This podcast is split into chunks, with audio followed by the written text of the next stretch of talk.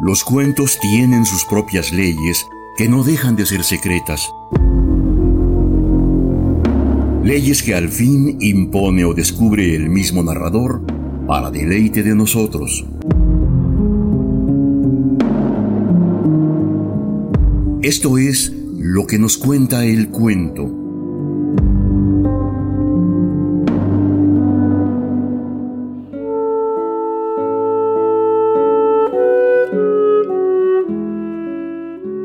Hoy entregaremos a ustedes un cuento de Héctor Barreto, literato nacido en Santiago de Chile en 1917 y quien muriera asesinado por una horda nazista a muy temprana edad, antes de cumplir los 20 años. Fuera de su militancia política, inclinado hacia una izquierda tradicionalmente oprimida en su país, es poco lo que sabemos de este personaje. Algunos analistas lo definen como un aprendiz a medio camino entre la literatura y la política, que apreciaba el individualismo como máxima expresión del ser humano. Sus cuentos reflejan la lucidez de una mentalidad que, pese a su juventud, posee un exquisito uso del lenguaje y un fino talento literario.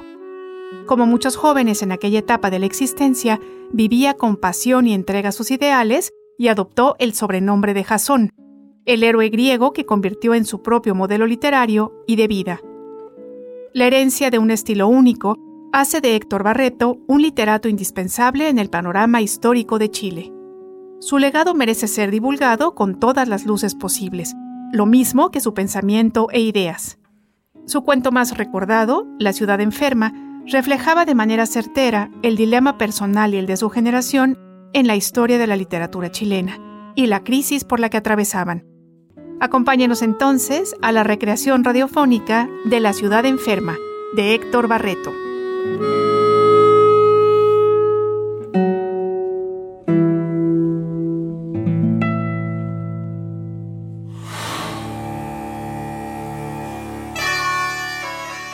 Su último sueño había comenzado a desmejorar.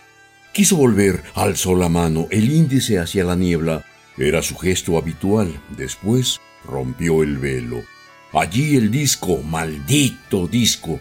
Ya comprendió ayer que le cansaría, pero, ¿qué más daba? Aquel era el día. Era lo mismo. No, no le haría cambiar. Sería ocioso. Además, siempre había la ventana. Pensó en el sueño, su último sueño. Comprendió de repente su significado. Era lo mismo. Ya lo sabía. No, no era lo mismo. Era la confirmación del hecho. Aún no huía del todo del sueño. Estaba unido a él por las últimas telarañas. De nuevo, el disco. ¿Qué aspecto presentaría ahora la ciudad? Estaba elevada como cualquiera otra. ¿Era posible que el alma de sus habitantes la hubiera llevado tan lejos de su asiento en su horrorosa simbiosis con ella? Era un dolor real y pensar que era aquel el día indicado. En fin, por lo menos sería un espectáculo digno. Quiso proporcionarse una sensación. Estaba a punto de cortar la gelatina, pero aún no, felizmente.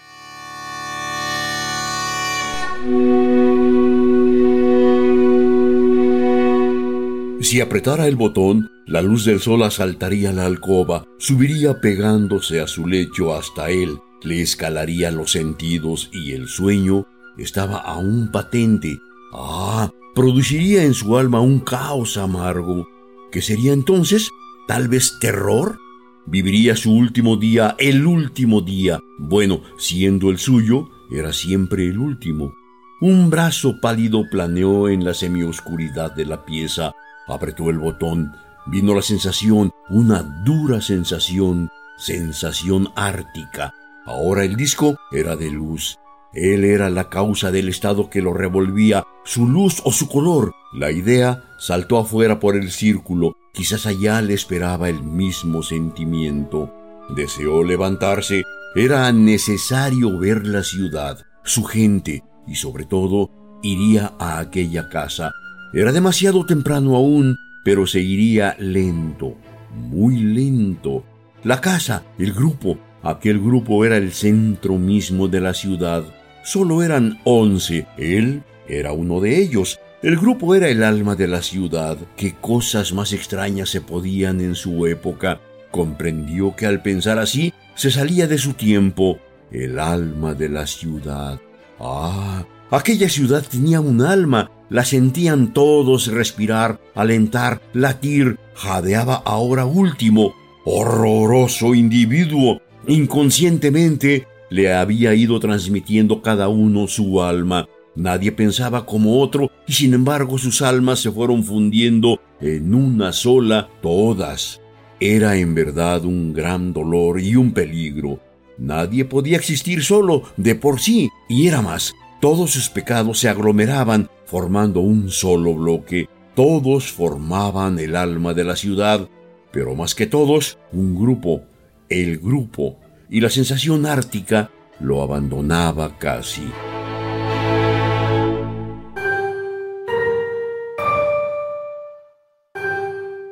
Levantarse, nuevamente el brazo pálido, un botón, Cinco sombras penetraron al cuarto, salieron pasado un largo rato. Ahora permanecía de pie, un espejo en la mano. Estaba al fin vestido. Contempló su rostro blanco. Era un blanco puro como de algodón o leche. Sintió pena de verse, se amó al mirarse. Todo esto a pesar de que se encontraba perfectamente. Tiró el espejo, de alguna parte sacó una cajita muy pequeña, ingirió de ella algo que lo hizo tornarse bruscamente mucho más blanco. Sonrió, buscó una de sus máscaras, eligió la mejor, la que más le gustaba. Sabía él que el estilo de aquella máscara no era el último modelo, no estaba con la última moda, era una innovación suya. Nadie tendría ahora tiempo de copiársela. Salió a la calle, las gentes circulaban silenciosas, solo algunos borrachos conversaban entre sí haciendo gestos trágicos. Él iba caminando lentamente. Estaba contemplativo, observaba los menores detalles porque una idea fija le atenazaba, una idea común, ciudadana en aquel día. De repente notó que era objeto de la curiosidad general. Todos le miraban con atención. Él sabía por qué. Los demás llevaban las máscaras convencionales, en cambio él quiso recorrer la ciudad, se internó por ciertos barrios, le sobraba tiempo. Aquí algunos llevaban máscaras de ceremonia, máscaras dolorosas, parecía como si las hubieran hecho especialmente para el día funesto. Aún había otros, groseros, enloquecidos, con el rostro descubierto, en una desnudez asquerosa, Apuró el paso, se sintió molesto, experimentó repulsión, huyó, anduvo mucho hasta llegar a la plaza central. Estaba rendido, se sentó en un banco. Por primera vez había caminado a pie desde hacía muchos años. A pie, como los primeros caminantes y los últimos mendigos.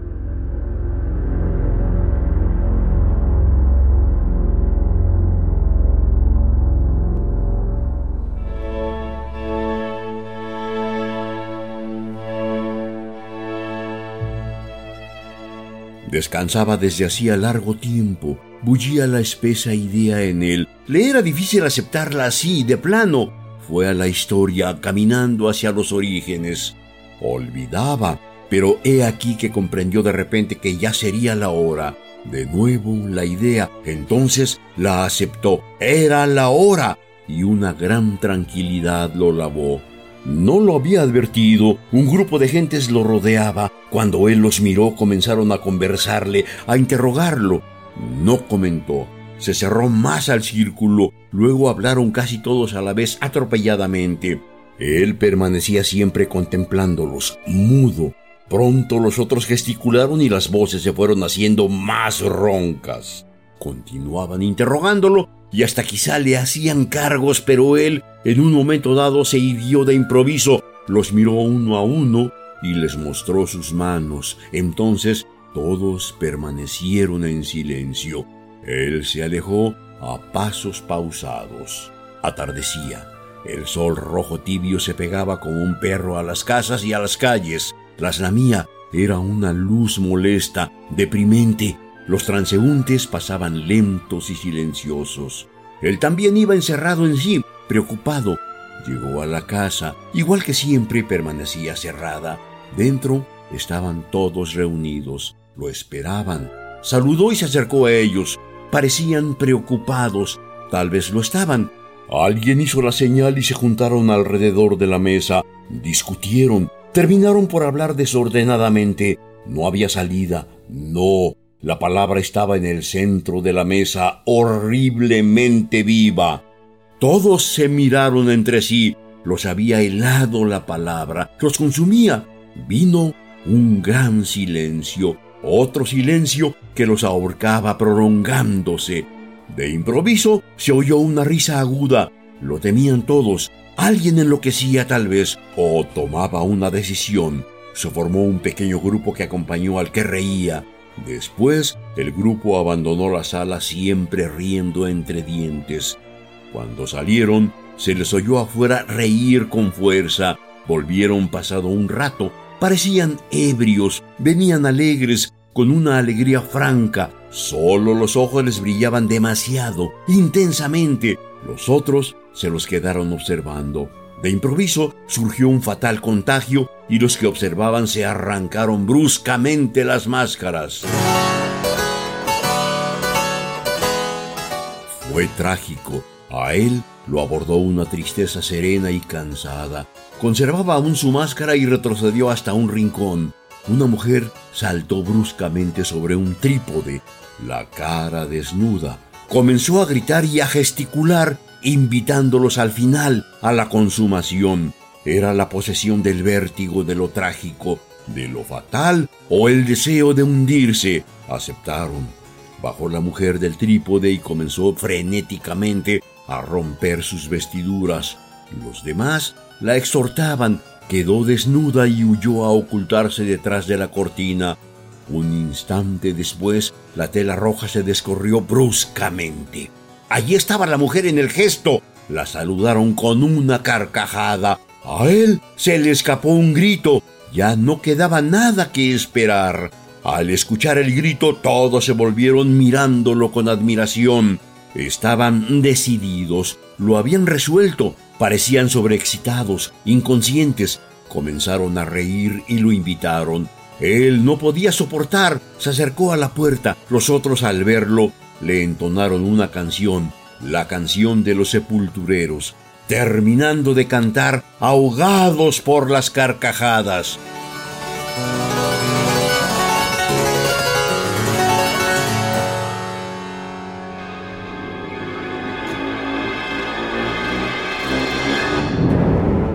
Aquello era espantoso. Quiso abrir la puerta y empezó a sentir entonces dentro y fuera de él un mugido sordo y a la vez un letargo profundo. Advirtió que los demás sentían lo mismo. Dejaron ya de reír, se quedaron mudos y cada uno ocupó una silla blanda.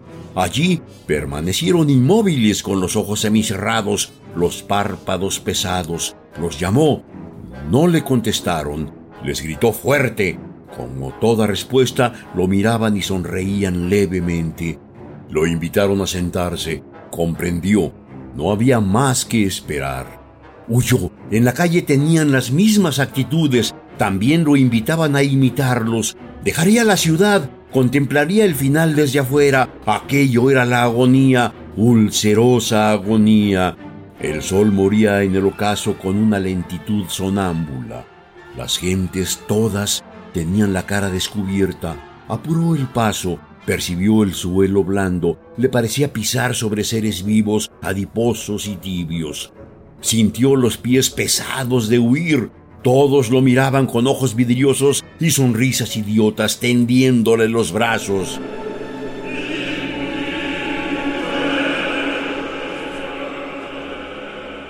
Desesperado comenzó a correr. Lo único que deseaba era huir Pasó rápidamente por frente a su casa y sintió una aprensión en el corazón. Corría cada vez más rápido. Las hileras de casas huían vertiginosas a sus costados. Por fin llegó a las afueras, divisó una prominencia de terreno a unos cuantos metros. Aquello sería su palco. Era la antigua piedra blanca, patriarcal, que quedaba a la orilla de la ciudad. Estaba exhausto y se sentó sobre la roca. Entonces se apoderó de él un letargo suave. Sintió los párpados pesados. Era aquello, igual que todo. Comprendió, estaba incapaz de moverse. No lo deseaba tampoco desde que se sentó. Miró la ciudad. Densas nubes comenzaron a rodearla. La sensación era como la introducción al sueño. Sueño. Dejó caer los pesados párpados.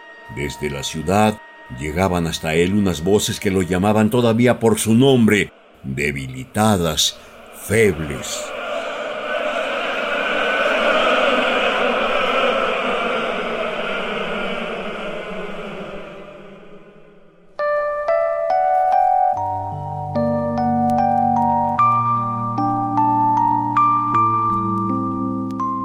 Relato colmado de simbolismos, la ciudad enferma refleja el dilema personal y de generación que correspondió vivir al chileno Héctor Barreto. Se trata de la ficción en torno de una metrópoli en que sus habitantes, inmersos en agobiante silencio existencial, deambulan usando máscaras hasta que un día deciden colectivamente quitar sus antifaces.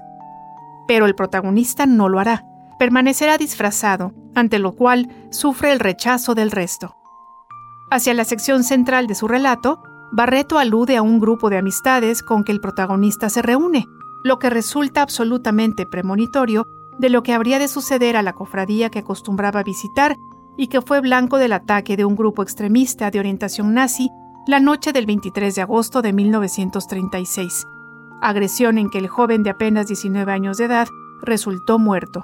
Este asesinato estremeció a la nación chilena, la Universidad de Chile cerró sus puertas en protesta y su funeral se convirtió en una manifestación con más de 30.000 personas.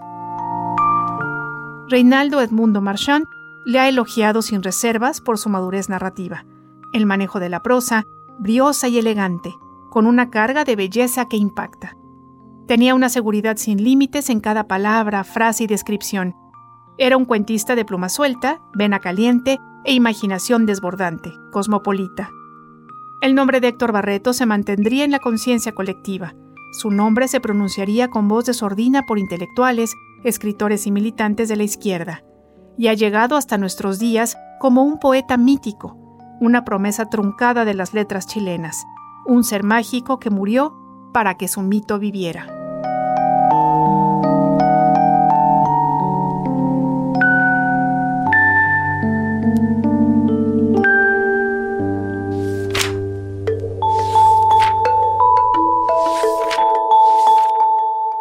Los cuentos tienen sus propias leyes que no dejan de ser secretas. Leyes que al fin impone o descubre el mismo narrador para deleite de nosotros. Esto fue lo que nos cuenta el cuento, una realización de Ileana Quirós y Jorge Vázquez Pacheco.